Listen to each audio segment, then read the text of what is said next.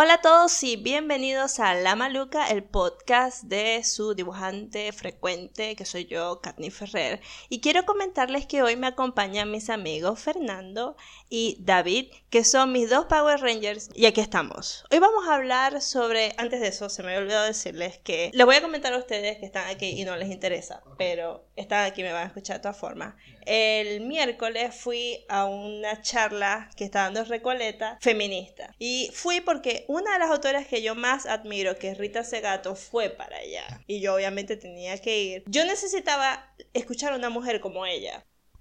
Rita es una persona que tiene investigaciones en diferentes campos de, no sé, la sociología, la antropología, al menos cuando yo la leo tengo ese presentimiento. Eh, la conozco por su trabajo con respecto a los violadores en las que ella va a visitar en las cárceles y ella, aparte de eso, tiene un amplio trabajo de las cárceles, pero el hecho fue que ella habló de varias cosas que yo siempre he estado de acuerdo y que no siempre consigo gente que está de acuerdo. O sea, personas que están dentro del feminismo que están de acuerdo. Y voy a traer uno de los temas en específico a, como protagonista de esta entrada del podcast porque ella habló sobre que hay que tener mucho cuidado con las mujeres patriarcales. Fue una pregunta que una de las chicas le hizo con respecto de que, o sea, la niña le dijo que ella no estaba de acuerdo en que los hombres fueran a la marcha y que los hombres estuvieran ahí, que ella eso no le aplaudía porque ellos se tenían que hacer a un lado. Y ella le decía que no, que primero ella no profesa el feminismo del enemigo, que ella no está de acuerdo en que el hombre solamente se lo, se lo meta, se metan a todos los hombres en un saco, porque así como hay hombres que ejercen la violencia contra las mujeres, también lo están las mujeres, que son las mujeres patriarcales, que son mujeres que están muy acomodadas en el sistema y que no son conscientes precisamente de todo el movimiento feminista, ni siquiera les interesa y que llegan a ejercer mayor daño institucionalmente que los hombres. Que ser feminista es un proceso aparte que no tiene nada que ver con tu género. Obviamente para las mujeres es mucho más fácil ser feminista porque esto nos afecta a nosotras directamente y negar esa realidad es una tontería. Pero que también era una tontería eh, quitar a los hombres del medio. Si hay que hacer un verdadero cambio, y eso tal cual lo estaba diciendo Rita, hay que incluirlos a ellos. Y yo lo traigo porque eh, justamente esta semana hice una viñeta, yo estoy haciendo varias viñetas sobre ser mujer en la actualidad, y una de ellas, el tema de la viñeta era que la gente no se da cuenta de, o sea, la gente ve la violencia contra las mujeres y que nosotras estemos peligro en la calle como una realidad que nosotras no podemos cambiar. O que mejor dicho, que todos no podemos cambiar. Y esta conversación no es primera vez que la tengo yo con uno, dos, tres, cuatro, cinco amigos. O sea, lo he tenido ya con varios porque justamente yo me baso en la violencia que, que viven las mujeres para justificar el feminismo cada vez que alguien me dice que el feminismo es innecesario. Entonces, justamente cuando yo les traigo el, el, el tema de la violencia, es como que, ay, bueno, pero eso es así, hay que se le puede hacer. Hay muchas cosas que se pueden hacer. Hay que cambiar y hay que prestar atención. El hecho fue que subí la viñeta y una de las chicas, que por cierto, ella siempre me sigue, es alguien que yo valoro mucho, que veo que comenta, que está allí presente, perfecto, maravilloso, que es una chica que de verdad tiene los pies sobre la tierra. Ella decía que no había que generalizar, que por favor le pusiéramos nombre y apellido, que eran los hombres los que nos violentaban obviamente, tiene toda la razón. Yo le dije, no solamente los hombres nos violentan, también hay muchas mujeres que son partícipes de eso y ella me envió el texto que yo realmente los invito a leerlo, no tengo mucho tiempo de leerlo yo en el podcast, porque ella tiene razón en muchos de los puntos que me expresó allí que justificaban porque ella quería decir esto, aquello, lo otro, y que es cierto que hay mujeres que violentan, pero son mujeres que no son conscientes y había que tener sororidad con las mujeres que todavía no habían como visto la luz. ¿Tiene razón? Tiene toda la razón. ¿Por qué esto tiene que ser solamente una lucha para cambiar a las mujeres y a los hombres que se pudran en el infierno? Y es difícil de hablar del tema porque todas queremos que los violadores, que los golpeadores de mujeres, que, los hombres que nos hacen tanto daño se pudran en el infierno. Todas deseamos eso. Pero no vamos a dejar de generar hombres que ataquen a las mujeres haciendo esto. Y yo soy una persona que hago viñetas pensando en todos, que este mensaje pueda ser leído por todos y que los hombres también puedan entender, entender nuestro movimiento, en, escucharnos y ellos tal vez escuchar eh, en sí mismos que ellos también son parte del problema. Hombres y mujeres somos parte del problema. Y yo siempre enfatizo en el hecho de ser mujeres porque el patriarcado no es hombre. O sea, el patriarcado no es el sexo masculino. Se trata de una cultura que, des- que minoriza, agrede y violenta a las mujeres. Hay muchas mujeres que están ahí, eh, aquí en el mundo que aún así son incapaces de ver y que son igual de eh, agresivas, igual de cooperadoras en todo este asunto de que institucionalmente nosotras no podamos conseguir los mismos derechos que los hombres, entre otras cosas. O sea, por eso es que yo no las saco de la acusación. Esto, eh, yo estoy hablando es de una enorme serie de personas que hacen esta cadena imposible de romper para las feministas si ellos no, ni los hombres ni las mujeres no se dan cuenta de lo que nosotros estamos reclamando.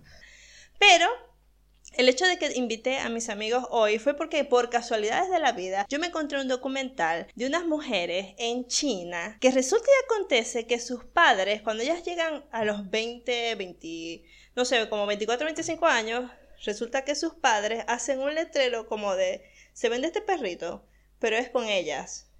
Y, y lo, creo que también lo hacen con los varones, no sé. Entonces ellas vienen, eh, digo, los padres tienen este letrero que dice edad, tamaño, eh, cuánto mide, cuánto pesa, cuánto gana. En China. En China, sí. O sea, como los, los, los de la India. ¿Los de la India también hacen eso? que las venden, venden a las novias. No, A- pero a las aquí, hijas, aquí no están vendiendo a nadie. O sea, aquí pero es, como una, es como una muestra de, Sí. de, esta es mi hija, mi hija es linda, mi hija se puede casar con tu hijo porque, no sé, porque tu hijo es dueño de una panadería o algo así.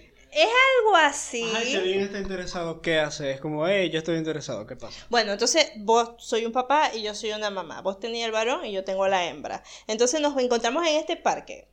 En el Parque Centenario. Y vos dijiste, fíjate, me gusta tu hija. Y para ver a tu hijo, porque no es que mi hija va a ir con cualquiera. Ah, bueno, tu hijo gana No, bien. tu hija siempre va a salir con el hijo como el que, el que mejor, no sé, rango tiene Mejor para... perfil. Sí, el mejor, perfil. como para Exactamente. unirlo a tu hija, que es como que, bueno, puede ser que ella... es la que- Exactamente, entonces bueno, los dos acordamos, me gusta, te gusta, y yo voy a mi hija y que, este, hola. Ay, mira, te, con- te conseguí una cita, ¿qué tal? Que no sé qué. Y mami, ¿cómo así? Ay, no, bueno, es un amigo. Era mentira, también digo un parque. Vos podés ir y andar a conocerlo. Y esto es algo muy común que se da porque al parecer en China la gente no se está casando. Sí. Hay como ah, una... es por Sí, eso. sí. Pensé que era algo más cultural, tipo... Como, no. No sé, algo que venía desde antes. No, o sea, resulta China pasó por muchas transformaciones culturales y una de las principales es este enorme problema que tienen con el hecho de que hay más hombres que mujeres. Pero lo peor de todo, o sea, lo que me pareció más absurdo de esto es que las muchachas a partir de los 20 años tienen miedo de ser catalogadas como leftover o algo así, como la solterona. Como las obras. A los 20. Las obras de la sociedad. A los 20 años, sí, o sea, súper jovencita. Es como que, o sea, ya ellas a esa edad, si no tienen pareja, corren el riesgo de ser una solterona. Vamos Eso, eso es en toda China, en todo el Toda país. China. Toda, Toda. que es gigante. Nadie se salva, ni la capital ni los pueblos, nadie se salva. O sea, si vos a esa edad no tenés pareja... Ni siquiera la- los civilizados de China, tipo... Esto se Shanghái hace, esto se hace así. ahí, mijo. Esto es porque ya después vamos para los pueblos que no son Shanghái. Que por cierto, yo no sé nada de China. Yo no sé. Shanghái, Ta- Taiwán, Beijing. O sea, pero son ciudades civilizadas. O sea, una ciudad civilizada, ¿cómo se va a ver eso todavía? No, pero es que, o sea, aparte de, de, de, de solamente en China, la gente migra de China y sigue con esas costumbres. yo vi este documental y justo le estaba comentando a Fernando, vos no sabéis que resulta que, o sea, vos te imaginas que tu mamá, David, imagínate tu mamá, Sí. haciendo un, ca- vos te lo imagináis, que vendiendo a la hija. sí, Vendiéndome. sí, no te vende, Eh, te ofrece, te ofrece. No sé, tal vez si... Capaz Y si, y si fuese una niña, tal vez y si fuese una niña de 20 años que me siento, me siento solterona, me haga, vos se- te- me haga sentir bien que me vendan. Es Pero- como que pero es- probablemente me consiga un... Pero vos no te querés casar, o sea, vos te ibas estudiando. Ah, bueno. Y tenía a la madre tuya, este, ya cumpliste 20. Ya Ajá. es hora, ya es hora de que 20 años, ya tienes 20 Considerarlo, años. ¿me Sí. Exacto. Porque también le hicieron una entrevista a una muchacha que su mamá fue al parque y ella le dijo que ella se sintió muy humillada por el hecho de, porque ella se sentía que la estaban vendiendo. No la estaban vendiendo, pero ella se sentía así. Porque en China no se ofrece dinero. Hasta que dos personas acuerdan casarse. O sea, somos, digamos, Juan Carlos y yo somos novios, pero chinos. Juan Chan y Ki Chan, yo. Entonces resulta que si yo me quiero casar, Juan tiene que pagar toda la boda. Juan, solamente. Y eso también es un problema porque hoy en día los jóvenes chinos no ganan tanto dinero como se ganaba antes. Y eso es algo que parece que es mundial, porque nosotros tampoco ganábamos el dinero que ganaban nuestros padres y no podemos hacer las cosas que ellos ya hasta- estaban La ya. depresión. Exacto. Entonces, nada, eh, los hombres no consiguen eh, conseguir mujeres que se casen con ellos porque ellos no tienen los cobres para eso. Ya es como que, ajá, nosotros nos pasamos esa parte porque ahorita si vos queréis salir con él, salí y ya. Nadie está viendo cuánto dinero tenéis. Nuestra cultura es muy diferente con respecto a ellos, pero para ellos es muy importante eso. Y las mujeres también no quieren casarse, las modernas, las que están en la capital de China, que no sé cuál es. Hay que Beijing, buscarla, hay que, Beijing. Beijing, hay que buscarla, hay que googlearla porque Bueno, no podemos no sé. ser tan ignorantes en la vida. Estoy inventando. Pekín se puede decir Beijing Beijing. también. Es de las dos Es lo formas. mismo. Se puede decir de las dos formas. El mundial me enseñó eso. Se puede decir Beijing o Pekín. ¿Verdad? Es como de las dos formas. Sí. Aquí dice, mira, la historia de Pekín o Beijing. Es lo mismo, puntos para el Fernando. mundial me sirvió. Pero, pero Shanghái también es bonita. A mí Shanghái es tremenda Sí, claro. ciudad. El hecho es, señores, que es Pekín y Beijing no estábamos tan mal. Bueno, entonces hicieron el- eh, le hicieron como preguntas a las muchachas. Y hay un grupo de leftover que son como activistas, imagínate, un poco de solteronas. Pero es que me da mucha risa, porque en el documental es como que, bueno, estas solteronas y son todas niñas. Y de 20 años. De 20 Sí. años, 25 años, y yo, pero ¿por qué le dicen así si ahora que tiene mucho por vivir? ¿Me entendéis? Ellas están todas reunidas hablando de, esta es la situación.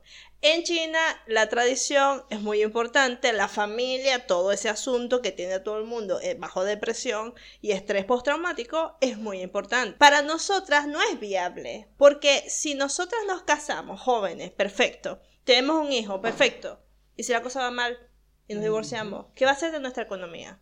Nosotras queremos estudiar, hacer nuestra carrera y en el camino si conseguimos a alguien bien, y si no, no, pero tenemos que tener una base, cosa Claro, que No depender. al menos el grupo de O sea, porque chicas... si es desde niñas que las están acostumbrando a que en algún punto las van a... Pero es que eso no es, eso no es una costumbre, David. Eso es un... Es algo que se hace de emergencia porque tu hija se está quedando solterona. Porque tiene 20 años y no tiene alguien. O sea, Pero y si ay, desde voy a- niñas las están criando tipo... No sé, la madre está como... Tiene 5 y es como que ya la está criando como que, mira, de 20 años te... No sé, tienes que buscarte un novio o algo así. Van a crecer con esa mentalidad más que una mentalidad de estudiar, de hacer algo por su vida, más que no sea buscar un novio eh, o un esposo. Eso habría que preguntárselo a una china que esté viviendo en esa situación. Pero es que depende, porque por ejemplo, yo me acuerdo de mi ex jefa que era china Ajá. y eh, ella vivía en Panamá. Ay, sí, la vendieron. Yo digo que no ya la la... vendieron, no la vendieron, pero sí la tipo comprometieron con alguien que ella no conocía. Oh. O sea, ya le cuadraron el esposo, ella viviendo en Panamá, ella viviendo en Panamá, el esposo viviendo en México, los padres Ya hicieron... va, un momento, un momento. O sea, quiero ellos ni, hablar. si- ellos ni siquiera estaban en China. No, no estaban en China. Hay gente, por eso es que te estoy diciendo que la gente migra con esa cultura, siguen siendo, haciendo lo mismo fuera de China. O sea que yo vi un documental, no lo vi, vi la propaganda, de una muchacha que vive aquí en Buenos Aires y ella cuenta, o la historia se trata de que ella la trajo la familia de allá y la obligaban a trabajar para pagar el pasaje porque la trajeron de allá y ella tenía que obligadamente seguir el camino y las reglas que su padre ya tenía para ella. Entonces yo me imagino que también la pensaban casar. ¿Puedo decir nombres en tu podcast? Sí,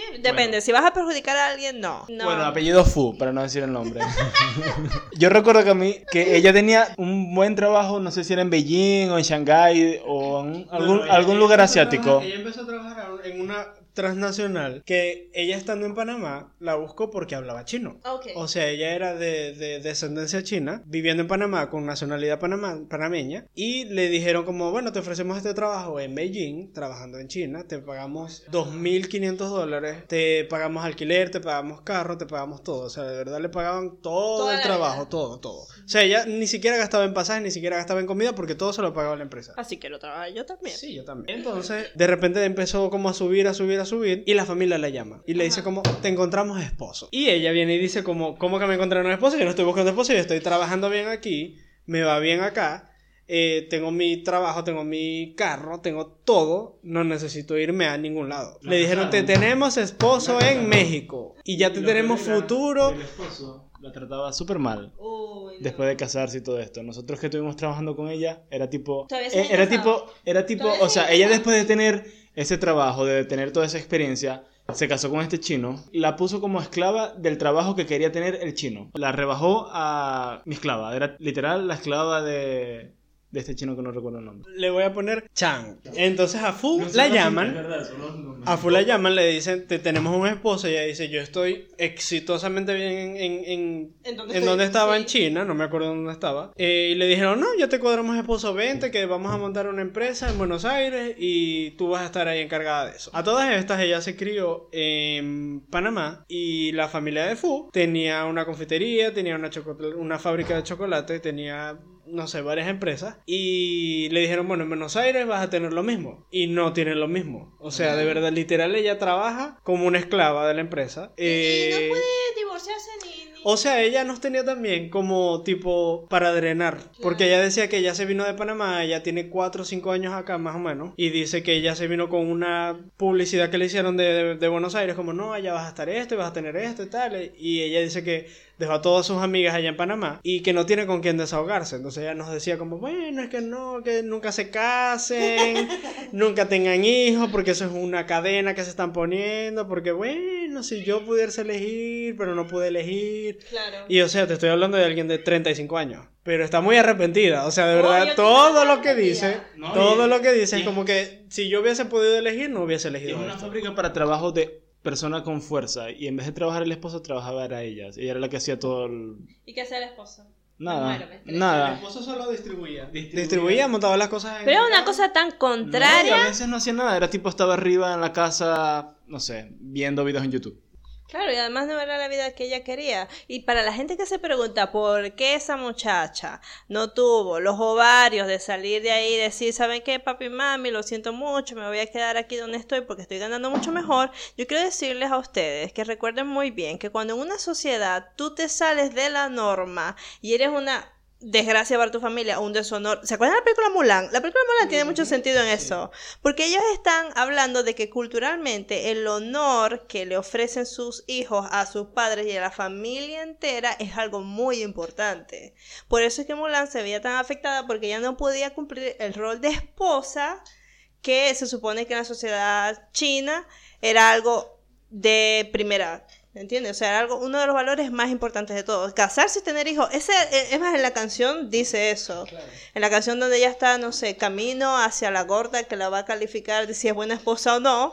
Dice la canción de que el hombre es para proteger el país y la mujer para tener hijos. Es... Bueno, es exactamente esa. Y lo que sucede en China es que las mujeres que deciden no hacerlo, como que voluntariamente decir, ¿saben que no me quiero casar ni quiero tener hijos?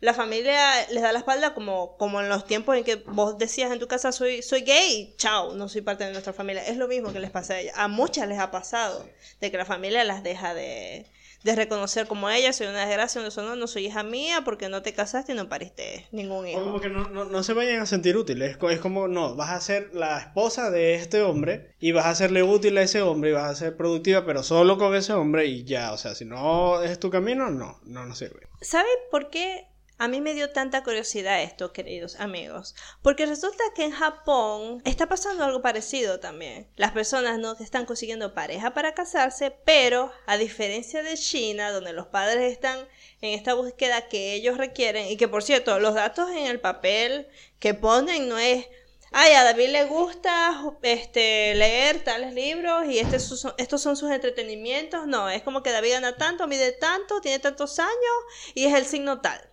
Porque para los chinos es algo como que los datos son más, más importantes que si nosotros nos vamos a llevar bien. A mí lo que me conviene es que, que nuestra unión sea un beneficio económico. Y ya. Y que los, de que la mujer tenga edad para tener hijos y el hombre que tenga el dinero para mantenerlo. Eso es todo lo que importa. En cambio, Japón está el gobierno incentivando a la gente porque tiene el mismo problema que la gente no se casa, la mujer no se quiere, lo que sea. El hecho es que ellos hacen unos eventos sociales de citas rápidas y también rentan novios. Fernando va a la casa de sus padres, los padres le dicen, ¿sabe qué? Si vos pa fin- para la fiesta de fin de año no nos trae una novia, no vengáis. No vengáis. ¿Qué hace Fernando? Busca una aplicación, eh, rentar novia para fin de año y voy yo. Pero, pero la gente renta, no solamente es renta pareja, o sea, para que para sentarse a los padres como está la novia, déjenme en paz. No tengo novia, pero ustedes pueden estar tranquilos porque acabo de rentar esta. Sino que también se renta familia, se renta amigos, entre otras cosas, porque Japón es una sociedad enferma. Candy me dijo como, ah, ve este documental de Netflix de las China. No encontré el documental ¿Era chino. Netflix? Sí, no sé si me dijiste Netflix, pero yo busqué Netflix. Bueno, no busqué Netflix y me salió fue otro. Y me salió el primer capítulo que te dije que Ajá. era en Japón. Y es como una señora que va como por todas las sociedades culturales del mundo. Y va hablando como el trato que le dan a las mujeres, a las esposas, a las novias, a todo tipo de, de, de- de, no sé, de relación que pueden tener con las mujeres. Y el primer capítulo es de Japón y fue el único que vi. Que el mercado tiene una oportunidad grande que están aprovechando los japoneses de hombres que escuchan a las mujeres con quejas. ¿Cómo así? O sea, es como tipo un bar donde uno llega y dice como, ay, quiero a este muchacho, de un catálogo de muchachos, y se sienta en una mesa contigo y te dice como, ajá, ¿de qué quieres hablar? Y la mujer, o sea, lo que pasa toda la noche hablando es de las quejas que tiene de su relación de novio, esposo, de lo que sea. O sea, que este programa es simplemente para que la mujer se pueda quejar. Y ella no tiene amigas para hacer eso. No sé si tiene amigos, pero, o sea, no, estoy- eh, no es que el programa se basa, se basa básicamente en eso, sino que eh, la mujer va como en todos los tipos de relación que puede tener una mujer y encuentra que muchas mujeres utilizan este servicio de hombres donde se van a quejar. Ellas no se pueden quejar con su esposo de su trabajo, no se pueden quejar con su esposo de su relación con su esposo y van a buscar a un muchacho que alquilan por cierto tiempo a quejarse con él. Y las, pero es que eh, no entiendo, porque primero, como mujer, tengo muchas amigas con que quejarme. ¿me entendés? O sea, eso es parte de mi. Yo nací ya con unas amigas, un contacto, un grupo de contacto de amigas para echarle los chismes.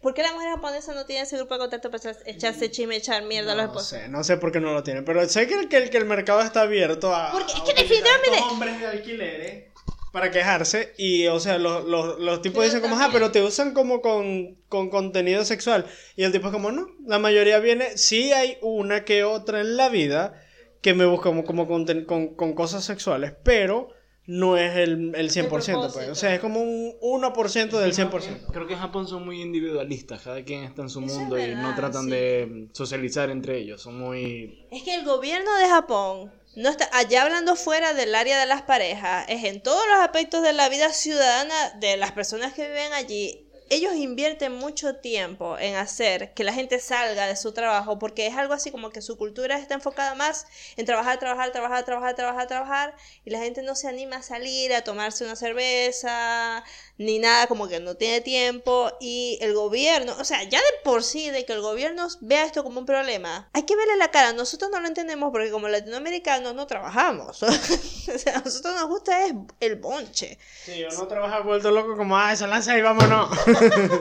En cambio, no, para el japonés es algo así como que, bueno, si puedo trabajar dos horas más, voy a trabajar dos horas más, tres horas más, cuatro horas más, cinco horas más, o sea, lo, lo tengo que hacer porque culturalmente es la mejor persona que vos ser en la vida, ya, o sea, que vos deis ese tipo de rendimiento. Pero saben algo muy curioso también, que las chicas que son estas activistas que les conté que trabajaban en China hablaban de eso, de que ellas querían enfocarse en su área profesional, ellas también comentaban de que eso también les generaba mucha frustración porque en el negocio los hombres son camaradas entre ellos, pero las mujeres no. Ellas no pueden ser camaradas del jefe. Son rivales. No, ni siquiera que son rivales. Ellas están ahí para ocupar un puesto y ya. Pero ellas no pueden estar a la par de ningún hombre.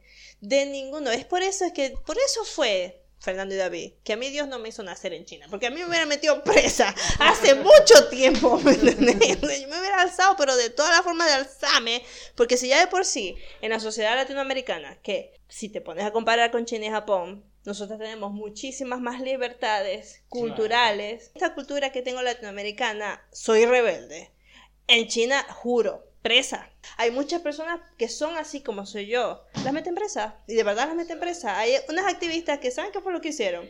Se vistieron de novia, manchadas de sangre, e hicieron una protesta denunciando la violencia doméstica. Porque la violencia doméstica es algo que sucede en todos lados.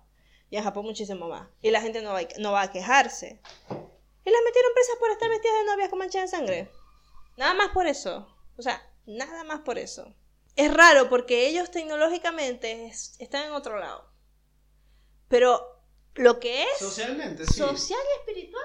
Y es como te digo, o sea, entre, entre las entrevistas que hacía la mujer del documental que no tenía que ver que vi, eh, ella hacía como una entrevista por parejas y le hacía entrevistas a hombres y mujeres. Ajá. Y les preguntaba que cómo era su relación. Y la mayoría era como. ah, eh, contrastaban mucho. O sea, hacía tipo como una, una pareja anciana, una pareja joven, una pareja de un japonés con un latino. y una japonesa con un latino, así pues. Y les decía como, ajá, ¿cómo es su relación? Y es como, bueno, nosotros de vez en cuando, de vez en cuando, nos agarramos la mano. Y es como, ¡Ah! nos agarramos la mano. No, eso es, está, eso es muy raro que nos agarremos la mano. Y es como un beso, un beso. O Pero sea, de son verdad. ven- casados. son casados. Si todos los que, los que entrevistaba, entre los cortes que hacía, era gente casada. Y la misma señora, porque creo que era una señora como de Estados Unidos.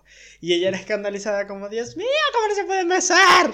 Y es como, bueno, nosotros aquí en Japón no vemos eso como normal. Pues, o sea, es como una muestra de cariño innecesaria. Es como que no es como una base de la relación. Es como que, ay, tenemos que darnos un beso para sentir que somos. No. De verdad ellos no son así. Y el latino era como, bueno, yo soy de, soy latino, soy del Caribe. Y es como que, bueno, a veces le quiero agarrar la mano y ella es como, ay, no, no quiero agarrarme la mano en público y cosas así. Como que son, son como choques entre culturas que hay. Pero ¿y en la intimidad? No, o sea, hablaron de sexo, pero por ejemplo, unos, unos dijeron que se quejaban porque no, que ella no quiere, él, él no quiere tener sexo nunca, decía la mujer. A la hombre- broma, decía como, señoras "No, y es que el señores. sexo- El sexo tiene que ser con planificación y tiene que ser, no puede ser así como, como, ay, hoy nos provocó. No, no puede ser así. ¿Por qué? No sé, no sé. O sea, ya esas son como. hacer cosas la pregunta ese señor. Y la señora estaba escandalizada. La, la señora del documental era como, ay, no puede ser, porque viven así. Y es como, bueno, aquí en Japón eso es normal. Y capaz uno lo ve mal, pero porque. allá- Por eso es que allá se suicidan. Y no es un chiste, no se rían. Yo estoy segura que mucha gente se está riendo, pero no hay que reírse, porque de verdad la gente ya se suicida mal, así como cascadas, cascadas. Hay un, hay un cómic que se llama El Incal, y los primeros capítulos que ves es de, están unas personas en un puente, la cosa es futurística, y, y al protagonista lo empujan. Entonces, son como una serie de puentes porque esa ciudad es de alturas. Y la gente empieza a lanzarse. Y está el reportero diciendo, bueno, aquí está la oleada de suicidas, ¿qué tal? Porque al parecer cuando un en, el- en la historia, cuando una persona se lanzaba, todos se iban. Y eso es algo que es verdad, porque no, por la cuestión que está pasando en Venezuela, eh, están sucediendo muchos suicidios y se está hablando de eso, de que cuando alguien comete un suicidio, desafortunadamente otras personas lo imitan. Entonces allá en Japón, imagínate, que es algo de, de todos los días. Tan popular es que está el bosque este de los... Sí, el bosque de, ¿Cómo que se llama? de los suicidios, no sé. Así que más o menos creo que se llama. Y la gente está ahí, o sea, es tétrico. Pero vos tenés que ver la magnitud del problema con que tienen ellos allá en todos los aspectos de su vida. Incluso hay, recuerdo que yo vi un canal de YouTube de un japonés colombiano. O sea, tipo como que se crió en Colombia y viajaba a Japón cada tanto tiempo. Y el señor hablaba de que él había hecho un programa de japoneses que sé que tenían tendencias suicidas o habían intentado suicidarse y los enviaban a Colombia a vivir con una familia colombiana. Y la voz ahí, como somos los latinos, es como que ¡ay, venía el japonés! Y todo el mundo lo abrazaba, te llamaban a todos los vecinos para que fueran a ver al japonés que estaba viviendo con ellos, le hacían comida, comete arepa. Yo- Ustedes se pueden imaginar eso, yo me imagino, o sea, mi mamá recibiendo a un asiático, Sí, ella sí. obviamente lo va a malcriar, o sea, lo va a consentir, le va a cocinar hasta que quede pipón, lo va a llevar para la casa de la abuela, de la tía, de todo el mundo, lo va a pasear por todos lados. Y ellos no están acostumbrados a eso. No están acostumbrados a que la familia sea así. Y para nosotros es muy extraño porque nuestra familia es abusivamente amorosa. Y es como que, bueno, vas a saludar a tu mamá, pues tienes que abrazarla y besarla. O sea, Sí. no es como que... Es como, ¿dónde está la bendición? Porque tenés 18 años, no mientras vivas en mi casa, cosas así, sí. Exactamente. Y me parece raro, y era algo que no, no podemos percibir porque obviamente no es nuestra cultura. Pero que no haya contacto humano ni siquiera con tu, con tu pareja, eso ya me sorprendió. Ya, yo sabía lo de la familia. Pero que no tengáis relaciones con tu pareja porque lo tenéis que planificar. ¿Y qué hay que tenéis que hacer el jueves? Bueno, y de hecho, o sea, eh, la señora que va entrevistando entrevista a una mujer que dice que ella se dedicó a la prostitución. Porque ella dice que a ella le gusta el sexo. O sea, ella le dice, eh, a mí me gusta el sexo y mi esposo no quiere tener sexo. Ajá, ¿qué quiero hacer? ¿Qué, qué voy a hacer? Voy a buscar sexo. Entonces ella, se, se- ella se, se agrega como un tipo de servicio que presta un hotel, un motel o algo así en Japón, donde también sí. da un catálogo de las mujeres, de las mujeres que están agregadas a ese servicio, y a ella le avisan como por teléfono, como, hey, te... Tenía un cliente. Sí, hey, te, te seleccionaron del catálogo, y la señora es como, ah, bueno, voy a trabajar. Y ella va, tiene sexo con su cliente, con lo que sea, y ¿El le esposo dice... esposo- sabe? No, el esposo no sabe. El esposo... Ah, eh, frente al esposo... Señor, el es- señora, su esposo justamente está escuchando el podcast. ella frente al esposo trabaja de oficinista, dice. Yo soy oficinista, de trabajo de 8 de la mañana a 5 de la tarde. Me voy a la oficina a las 3 de la madrugada. No, no, no, porque el servicio presta, lo presta de 8 de la mañana a 5 de la tarde, horario de oficina. Ella duerme. Ah, hora de oficina para la Sí, entonces ella dice como, bueno, ajá, mi- si mi esposo no me quiere dar sexo, me lo va a dar otro. O sea, no es como que ah, crea un vínculo con sus clientes o algo así, es como que, ajá, necesito sexo, estoy, eh, estoy viable ahorita para que me, me seleccionen del catálogo. Y ya. Me había dejado atónica. Eh, bueno, y solamente vi un capítulo, solamente vi el capítulo de Japón, está, está como el de todo. ¿Cómo se llama ese documental? La gente No lo tiene que sé, ver. si Fernando, vos no podés venir a este podcast sin traer el nombre del documental que estás comentando. Se llama Christine Amapor, sexo y amor en todo el mundo. Christine Amanpour, es la que hace el documental, ¿verdad? Sí, es la señora que va como de país en país entrevistando cada cultura y cada vez como, como ven y cómo mueven a las mujeres. Bueno, ya sabemos que el primer capítulo es de, de- es de Tokio, pero también tiene de Delhi, Beirut, Berlín, Accra y Shanghái. Hay que verlo. Claro. Claro, hay que verlo. Hay que verlo y hay que comentarlo. Así que, señoras y señores, me puse a investigar porque me dio mucha curiosidad con el hecho de que en Japón había visto ya un documental anteriormente que decía que las mujeres no se querían casar y que ese era el mayor problema que ellos tenían porque hay pocas mujeres y las mujeres tenían este propósito de hacer su carrera y después casarse. Pero lo malo de esto es que vos cuando paséis los 30, cuando paséis los 25, ningún hombre se quiere casar contigo. Porque ya soy muy vieja, o sea, ya la vida a vos se te acabó a los 25, te podés morir ya. Si no pariste a un niño, moriste. O sea, se compre gato. es más, en la empresa que les había comentado, fuera de aire, porque nosotros eh, hacemos pausas, en la, les había comentado a los chicos que hay una empresa que se encarga de revisar los perfiles, hacer citas y todo esto. La chica que organiza la empresa decía de que antes era a partir de los 25 años que tenían solicitudes de por favor, necesito eh, ta, ta, tal, te contrato para esto, y ahora es a partir de los 20. O sea que la presión hacia las mujeres ha incrementado en los últimos años, cosa que no sabemos por qué es así. De que 10 años son 15 años, lo máximo. Ay, 15 años ya perdiste. Ya, chao. Pero hablando sobre esto, ustedes que nosotros somos latinos, ustedes sienten, a ustedes los han presionado, pregunta personal que voy a hacer ahora mismo. A medida que ustedes fueron creciendo, sintieron que sus padres de alguna manera u otra los estaban presionando a que tuvieran pareja y se casaran. Creo que he comentado en varios de mis, de mis episodios de que nosotras, cuando somos mujeres latinoamericanas, no tenemos que, no nos están obligando como en China ni en Japón a casarnos. Nadie nos está poniendo un arma en la cabeza, ni, nos está ofreciendo, ni está este desespero social por hacerlo. Pero sí hay como un desespero íntimo. Entre la familia siempre está el de... eh, y el novio. el típico, y la novia y el novio. Ustedes Sí, tuvieron esa Es presión. que, es que exacto, no es, no es tanto como una presión puntual como la de Japón, como que, ah, tienes 20 años, ya toca, no, pero es tipo como, y, la novia, ajá, ya hay novia, ah, y el matrimonio, ah, ya hay matrimonio, ah, y el Y el- hijo, y el hijo, y el otro. y el otro, y la pareja, y o sea, es como que es un paso a paso que tienen como planificado por, por, por uno. Que eh, eh, no, no es tan como obligado y puntual como en, como en Japón, pero sí, sí pasa. Y vos, David, que soy una persona que está muy acostumbrada a hacer con su vida lo que le da la gana. ¿Cómo lo sentiste? Yo nunca sentí presión de mis padres como tipo, casate o dónde está la novia, dónde está lo que sea. Pero siempre sentí como una presión eh, personal por cuestión de ser hijo único. No sé. ¿Sí? Sí, fue una etapa de, no sé, entre la adolescencia y ya casi la adultez donde yo estaba pensando como que, bueno, que, que van a querer mis padres porque soy el único hijo, que van a querer hijos y uno siendo gay es como, no le voy a dar hijo, no le voy a dar nada de lo que están pensando, pero nunca tuve la presión por parte de ellos, más como una presión personal. Sí, más que una... Claro, porque vos tenés la preocupación. Es que eso también es una presión personal que uno se pone. Porque, por ejemplo, uno está en noveno grado y es como que todo el mundo está cumpliendo 15 años. Es como, ah, bueno, vamos a los 15 años.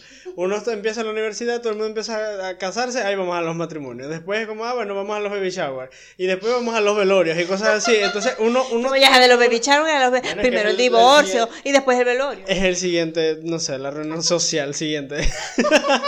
Pero es que no, no sé, o sea, eso es como una presión social que uno se pone, pero es porque la sociedad está, no sé, planificada así ya. Yo no sé, pero es que a mí a veces me da la impresión de que la gente no sabe vivir fuera de ese guion.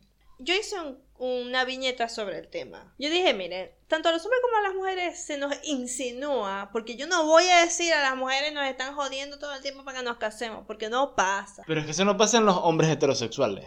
A un hombre heterosexual no le va a estar preguntando, ¿y la novia? No sé, pero Eso yo... pasa en Mira, los yo lo he visto en mi familia. piensan que son homosexuales. Mira, yo lo eh, diste justamente en el talón de Aquiles. A los hombres solamente se les presiona en caso de que no hayan presentado novia nunca. Por eso. Se les presiona solamente porque será que es marisco. Sí. Obvio. Típico, ¿me entienden? O sea, ustedes deben de vivir esa presión. Sí, claro. Sí. Claro, ¿de dónde están, este, dónde están las evidencias de tu hombría o lo que sea? Porque yo lo vi. Pero al blanco heteropatriarcado no se le pregunta dónde está la novia, porque la tiene. No se duda. porque tiene muchas. Y no son serias, son solo del paso y ya, para practicar. Se ponen al- al- a los lados de la foto para cortarla. Ustedes también van a rentar la novia para que lo dejen en paz. Pero la cosa es que el- la- lo único que diferencia a la presión que se le hace a la mujer del hombre es que ustedes no, ustedes pueden tener hijos toda su vida. Ustedes pueden dejar preñas a alguien toda su vida. La mujer no. La mujer tiene este reloj biológico perfecto que va desde los desde que te desarrollaste, asumo yo, no sé, porque porque desde que te desarrollaste podéis tener hijos hasta los 35. Y los 35 es la edad riesgosa, como que hasta ahí, mamita, o sea, tened mucho cuidado. Y cuando vos llegáis a esa etapa, donde tenéis 27, 28, 29, 30, es cuando la gente empieza a decir, "Mam- mamita, te vas a oxidar, ¿dónde están tus hijos? No te vas a tener que reproducirte, tenés que parir ya, quédate preñada, no sé, búscate un hombre. Tiene un hijo y es como, ay, no, no, que no, no se va a quedar sola. Ajá, exactamente. Entonces a muchas mujeres se les me, me cuentan, porque saben, hago las viñetas y la gente me comenta, me dicen, sí, porque la gente me dice que tengo que tener hijos porque ¿quién me va a cuidar después? Bueno, en la experiencia de mi madre, ella siempre quiso ser soltera. Y es Sí. más, ella quedó embarazada a los 35 años por presión. Tipo- Cuéntanos. Tipo, era como que... ¿Quién la presionaba? La familia. Exactamente, mi abuela. O sea, la mamá. No. ¿Y él te contó eso? tío? Sí, claro, me contó todo eso de ella. Ella siempre, eh, siempre había dicho que quería ser una mujer soltera, que no le importaba nada, que ella- ella- Ah, Mi ¿por madre es medio hippie, ¿Por qué se es como bastante hippie. Tu mamá es hippie. Sí, es como, Nunca me lo iba a imaginar. Es como toda feliz de la vida, o sea, no, no le interesaba como todo eso de tener esposo, tener hijos, o todo ese ¿Y problema. cómo fue que sé yo que se casó y todo? Disculpe, señora, que le averigüe la vida. Pero es que soy chismosa, ¿qué hago? Presión de la familia por parte de su familia como tal. Es como, ¿dónde están los hijos? ¿Vas a tener hijos? ¿Vas a quedar Es solterona? que como yo te comenté, o sea, para la mujer es difícil. Tu mamá es hija única, ¿no, verdad? No, ¿Cuántas, cuántas hermanas? tiene como cuatro hermanas más. Todavía, ¿eh? un- una quedó soltera. Y a ella la, la maltrataron. Sí, ella vive todavía con la madre. O sea, mi, Sí. sí. Porque eso es algo que sucede mucho, ¿sabéis? La mujer que no se casa, o la menor, La o la, menor. la mayor, o la única No es hija. la menor ni la mayor, es como está ahí en el medio. Sí, pero fue la que se quedó soltera. Sí, se quedó Entonces, soltera y Se quedó viviendo con se la quedó madre. viviendo con la madre. Claro, porque eso también pasa mucho. de Y se, que- vol- y se volvió un poco loca por quedar soltera. Mentira. No sé si es que le pasa normalmente a las mujeres que se vuelven locas cuando se quedan solteras. Pero... No, eso no pasa, bobo. Bueno, pero, bueno, le pasó eso. Y, y creo que pasa mucho que cuando se quedan solteras terminan medio locas. David, vos no puedes decir eso en mi podcast. ¿Por qué? Esto es libertad de expresión. Y para mí, las mujeres que se quedan solteras siempre terminan con un problema psicológico. pero es posiblemente porque el Por la cultura, por la presión Pero- social. Sí, Bueno, pero es que yo no lo llamaría precisamente por, o sea, se quedó soltera y se volvió loca, sino porque, digamos, se quedó soltera y se quedó cuidando a su mamá. Y la gente la torturó. Supongo que es por, Sí. más por la tortura del. Ustedes por casualidad. bueno, pero es como. Siempre pasa que cuando una persona, una mujer se queda soltera y vive con la madre, termina así como medio. Pero vos, como, o sea, vamos a sacar de contexto que viviste en Venezuela. Ajá. Que vos en un país con una economía normal, no digamos que bien, pero normal. Sí, Vos como mujer podés ser independiente. bien. Vos nunca tuviste no, o sea, no tenéis novio, tenéis, vamos a poner 30 años, soltera. Una estabilidad económica bien. Una buena estabilidad económica.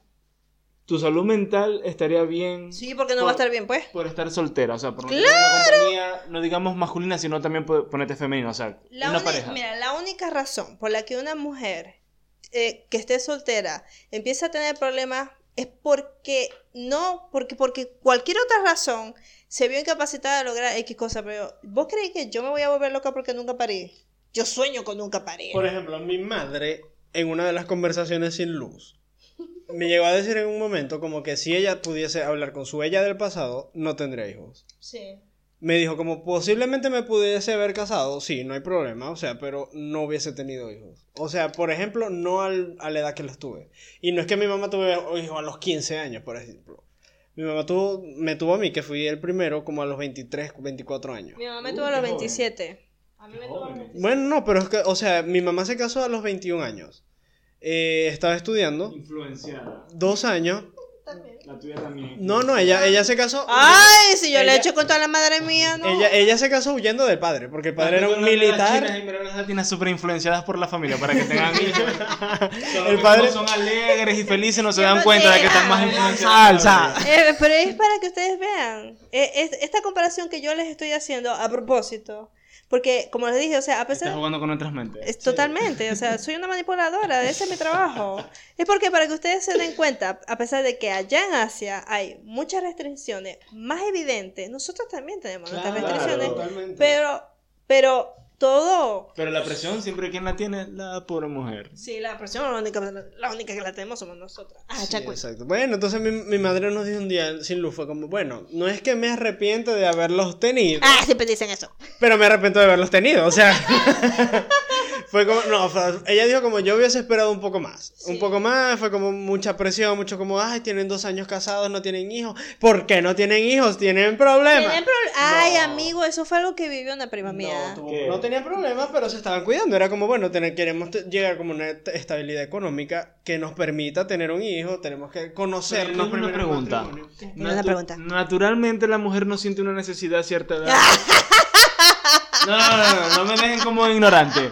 Naturalmente la mujer no siente es una que necesidad. No hay, no hay. No, pero es que la, la maluca se ríe, como que, ay, qué estúpido. Pero es que yo he tenido la necesidad, por ejemplo, yo ¿Vos me tenés acuerdo- necesidad de tener yo recuerdo, yo recuerdo, ya va, yo recuerdo eh, que recientemente No, yo que trabajaba, escucha, que Ya un llamadas momento, un momento. Vamos a esperar primero que vamos, hable. Vamos a esperar que Fernando diga y después yo te voy a decir y todos vamos a hablar aquí porque somos libre expresión. o sea, yo recuerdo que trabajaba recientemente a- cerca de una clínica psiquiátrica. No, mentira, era un neurolo, un neuro, ay, un Ah, señor que ve la cabeza. cabeza. Neurología, neurología. Un doctor que ve la cabeza. Entonces, yo veía, todos los días salía a las 5 de la tarde del trabajo y pasaba por frente de esa clínica. Y todos los días veía a esa hora a un señor tipo cuarentón bajando a un señor tipo setentón. Supongo yo que era el hijo ayudando al padre. Entrando a la clínica donde le iban a ver el cerebro al señor. Y yo decía, cuando yo tenga 70 años, ¿quién me va a bajar del carro a entrar a la clínica? Porque yo supuestamente, o sea, yo, yo me pongo en el lugar del señor de 70 Claro. años, yo puedo tener algún algo en la cabeza que necesite a alguien que me lleve. Y no es como que, ay, necesito tener un hijo para que me baje del carro, pero es como que Lo uno se pone en ese lugar y es como que, ¿quién me va a bajar del carro? ¿Será que le pague a alguien? Al Uber. tengo que empezar a hacer Ay, cobre. señor Uber, bájeme del carro y entren en la clínica. Mira, David, mira, las personas, todas, porque incluso hay hombres que sienten la necesidad de tener hijos, ¿ya? Las personas todas son diferentes. Hay personas que de verdad. Yo conozco una muchacha que yo no lo podía creer, pero era cierto. Pero como persona civilizada me toca a mí el micrófono. Porque hace rato estábamos gritando. Ah, habla. Eh, ¿Qué quieres decir? Yo, yo igual voy a decir lo mira, que yo quiera. Si una mujer tiene un útero Ajá, y es hormonal, ajá. naturalmente si una mujer está hormonando, quiere tener un hijo. No quiere porque ella no controla su biología. Ella no es como que quiero tener un hijo, voy a ovular. No. Claro que si quiere, Ella la necesidad sexual biología. siempre va a ser por evolución. Ella, ella ovula por biología, no porque no por deseo. Es como que quiero tener un hijo y que le empiece a ovular. No. Es algo biológico, es algo de su anatomía y no es como que ella lo controle. Bueno, lo pueden controlar con aparatos y con cosas así que se inyectan, pero no es como que Pero es que, o sea, lo que, lo que pasa es que David está diciendo algo. Vos es lo, lo pregunté porque es lo que te imagináis. Sí, lo que me imagino. Sí, vos te imaginas, pero yo soy mujer, tengo útero. Te puedo decir mi experiencia, ¿me entendéis? Yo te digo, yo conozco muchas mujeres que sí anhelan tener hijos. Y así como otras que no nos da la gana de tenerlo y no lo sentimos. O sea, ve, yo te lo digo porque desde que tengo uso de razón, desde que soy muy niña, nunca soñé con tener hijos. Ah, o sea que no viene de algo como... Eso depende de cada quien. mm, Depende de cada quien, porque como te digo, mira, mira el caso, el mejor ejemplo que puedo dar somos Juan Carlos y yo. Yo desde que soy niña nunca soñé con tener hijos. Las muñecas me daban miedo. O sea, que me regalaron un bebé. Que me regalaron un bebé. Para mí era como que, ¿qué es esto? ¿Por qué le tengo que dar chupón a esta cosa que yo? Me- o sea, para mí era traumante. O sea, los bebés me parecían, las muñecas me parecían horribles. Yo los mordía. Entonces, era O sea, niña. pero no te estáis resistiendo a algo como No, que. No es como me- que me resisto a la necesidad No, de no tener un hijo. no- No, es como que voy a ser diferente. No, nunca fue por eso. O sea, ve, yo de niña asumía, porque era, era como que, bueno, vos cuando seas grande vas a tener hijos. Y yo decía, ajá, bueno, voy a tener hijos. Como que, es como, me va a dar la menopausia. ¿Ya? Era algo que vos pensabas Que viene con la edad. que viene con, con la vida. Me voy a casar y voy a tener hijos. Pero yo nunca soñé con casarme. Y nunca soñé con tener hijos. No era algo que yo realmente deseara. Era algo que daba por sentado. Te lo Cosa digo. contraria a uno querer tener un gato, porque uno dice como, ah, yo quiero un gato. O sea, si, si, si es un deseo que uno tiene, distinto a un hijo, no sé. Bueno, pero, o sea, yo te estoy No diciendo. sé, yo porque no tengo. No sé, no soy mujer. No tengo ovarios, no tengo un útero. Pero yo pensando en. pero vos, ten- vos tenéis dos bolas y semen. ¿Queréis que tus hijos Pero es muy lleguen al mundo? La mujer es la que. No, no, no, no, no, es lo mismo. No, ¿Para qué no, tus bolas, no para qué tus bolas están No, haciendo eso semen? está fabricando algo para que, te, para que se fecunde en un hijo. O sea, vos tenéis dos Bueno, bolas si que están trabajando. Vos tenéis dos bolas que están trabajando arduamente por reproducir un millón de pequeños hijitos. Primero no soy heterosexual, así que no sé si es por reproducción que debería pensar que Bueno, por eso tengo semen. Pero puedes, pero hay, hay, hay gays que le quieren tener hijos. ¿Vos no Bueno, sí. No, Exacto. no, yo no quiero. ¿Ve? Pero hay gays que sí. Hay gays que sí quieren tener hijos. Yo no quiero es por cuestiones económicas. Yo no sé si y quiero. si porque tuvieras yo los cobres. Mm, no sé. Yo no sé, No he porque pensado, yo desde que vi al señor bajándose del carro a la clínica esa, yo dije, yo creo que quiero. Pero es más por interés que por deseo, por necesidad. Es como necesito a alguien que me baje del carro, ¿no? es Bueno, como pero, que- pero les voy a seguir contando un poco sobre mí. Sí, ¿verdad? Entonces, ajá, pasó mi infancia, no pasó nada. Llegué a la adolescencia, todas las niñas querían tener novio. Yo no quería saber nada de los hombres, nada que ver. Y ahí sí creo que sí Pero tenía no te que gustaban ver. los hombres, no te parecían lindos. O sea, yo, yo estaba enamorada de Harry Potter. pero flash. O sea, yo no podía ver Harry Potter. Le- aparte que vos tenés que saber, David, que en mi adolescencia yo estaba pasando por el divorcio de mis padres. Menos quería saber tener una relación. Menos. O sea, yo estaba pasando por un trauma ahí. Y por eso podría decirte, bueno, el trauma influenció a que yo no quisiera saber nada de los hombres. Porque de verdad no quería saber nada de los hombres. Hasta que siempre he hecho el cuento que Juan Carlos me arruinó la vida, porque yo estaba en la universidad, yo estaba súper feliz, dije, voy a echar para adelante, voy a ser mujer independiente, y digo, Juan, y yo me enamoré de él y ya, me jodí, me jodí Oh. para el coño, y aquí estoy yo casada. ¿Me?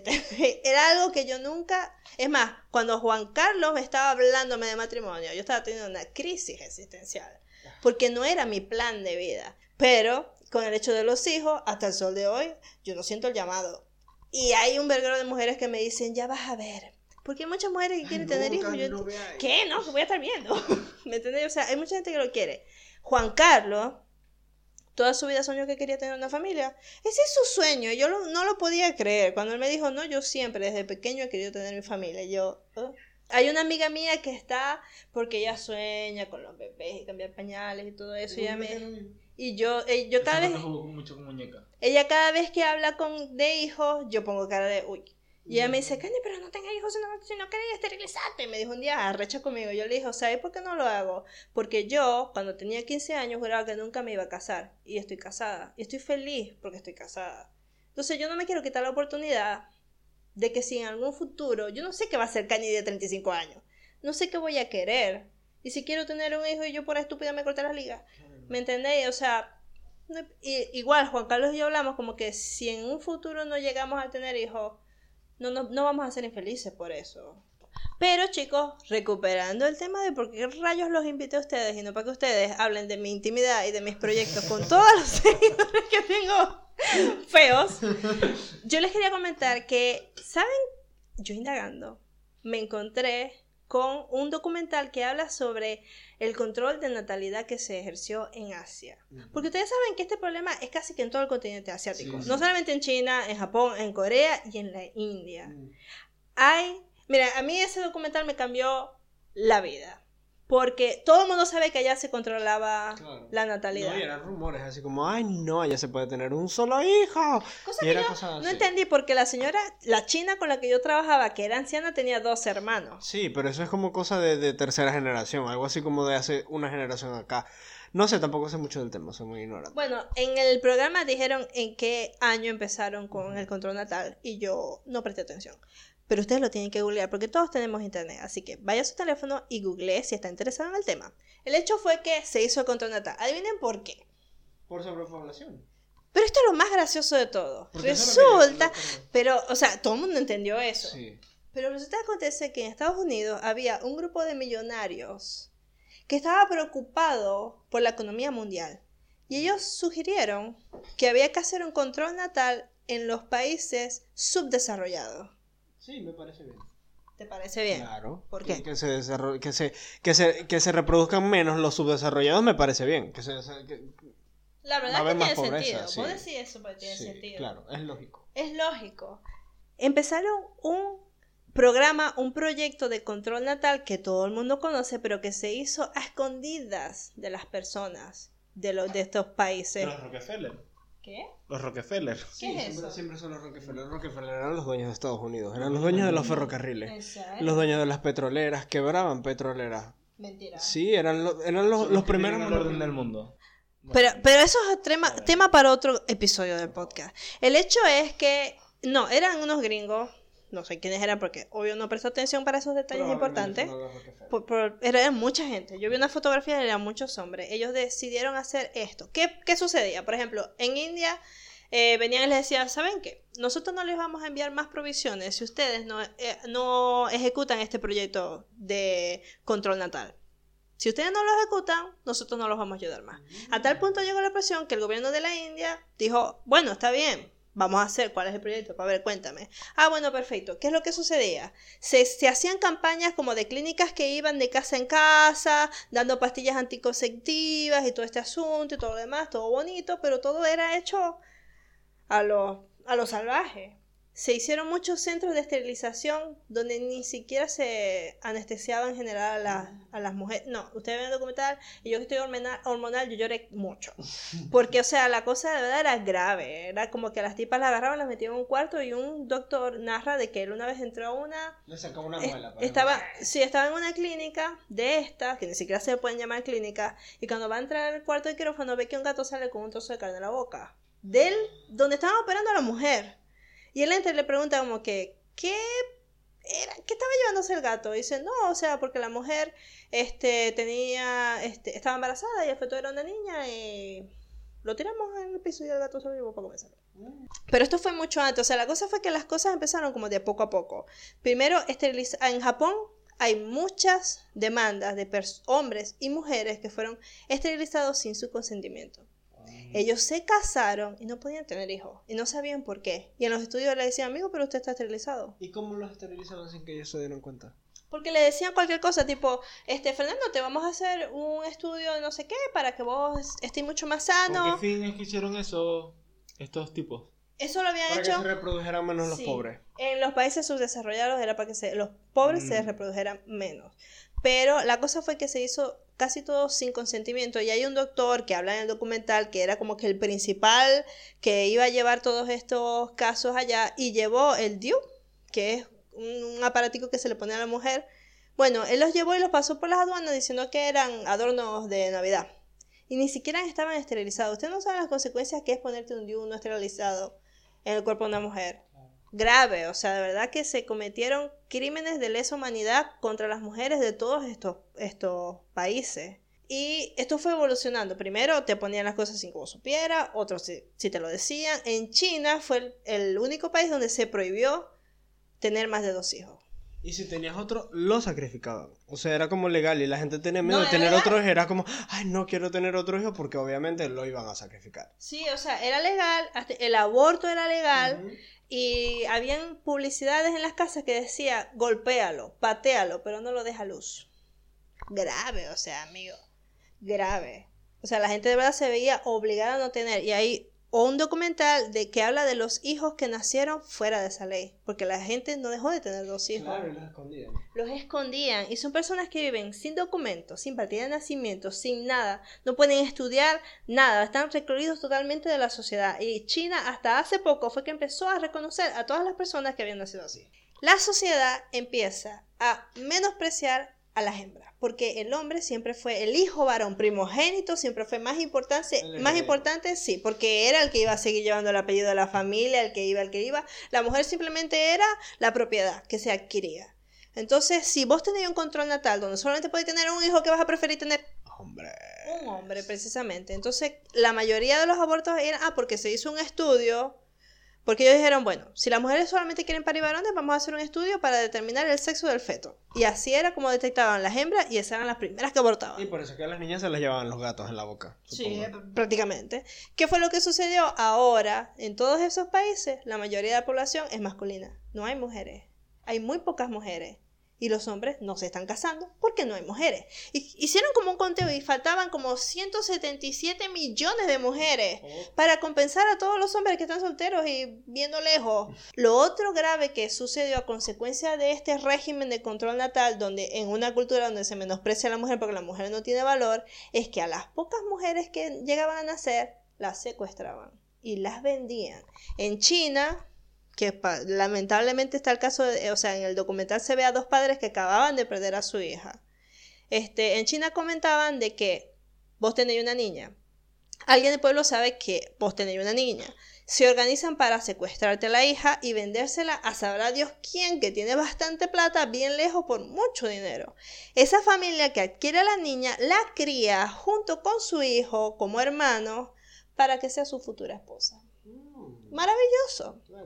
Hermoso, aparte de lo que es la prostitución, la trata de personas, que siempre ha existido. O sea, es algo que siempre ha existido. ¿Qué es lo que sucede? Si en el futuro resulta que nosotros que nos queremos como hermanos no nos llevamos bien y vos no te quieres casar conmigo, ni yo con vos, la familia no pierde nada porque viene y vende a la niña a otra familia.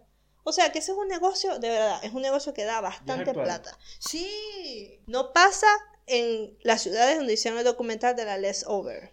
Pasa en los No. pueblos rurales de China y de Asia y de la, o sea, de toda Asia, sobre todo en la India pasa Es muchísimo. que claro, con, esa, con ese déficit de mujeres que tienen, obviamente van a aprovechar lo que sea que nazca que mujer. sea.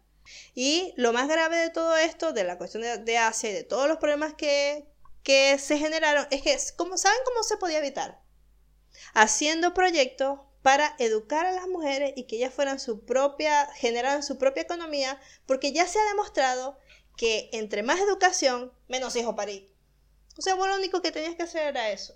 Darles a las mujeres la oportunidad de desarrollarse en la vida para que ellas a la final se dieran solamente para ir un hijo, que es lo que está pasando en muchos países europeos. Entre más estudios se hace, menos hijos se tienen. Señoras y señores, nos vemos el próximo sábado 30 de marzo. Eh, tenemos una tertulia feminista. Si están en Buenos Aires, estén pendientes de las redes porque estoy invitando a todo el mundo a llegar allá para seguir hablando sobre ser mujer en la actualidad. Y hoy les hemos dado un pequeño ejemplo, bastante pequeño y resumido, de una de las consecuencias de ser mujer en la actualidad en Asia y un poquito de Latinoamérica. Así que nos vemos la el próximo miércoles. Vayan, porque ser mujer es muy difícil.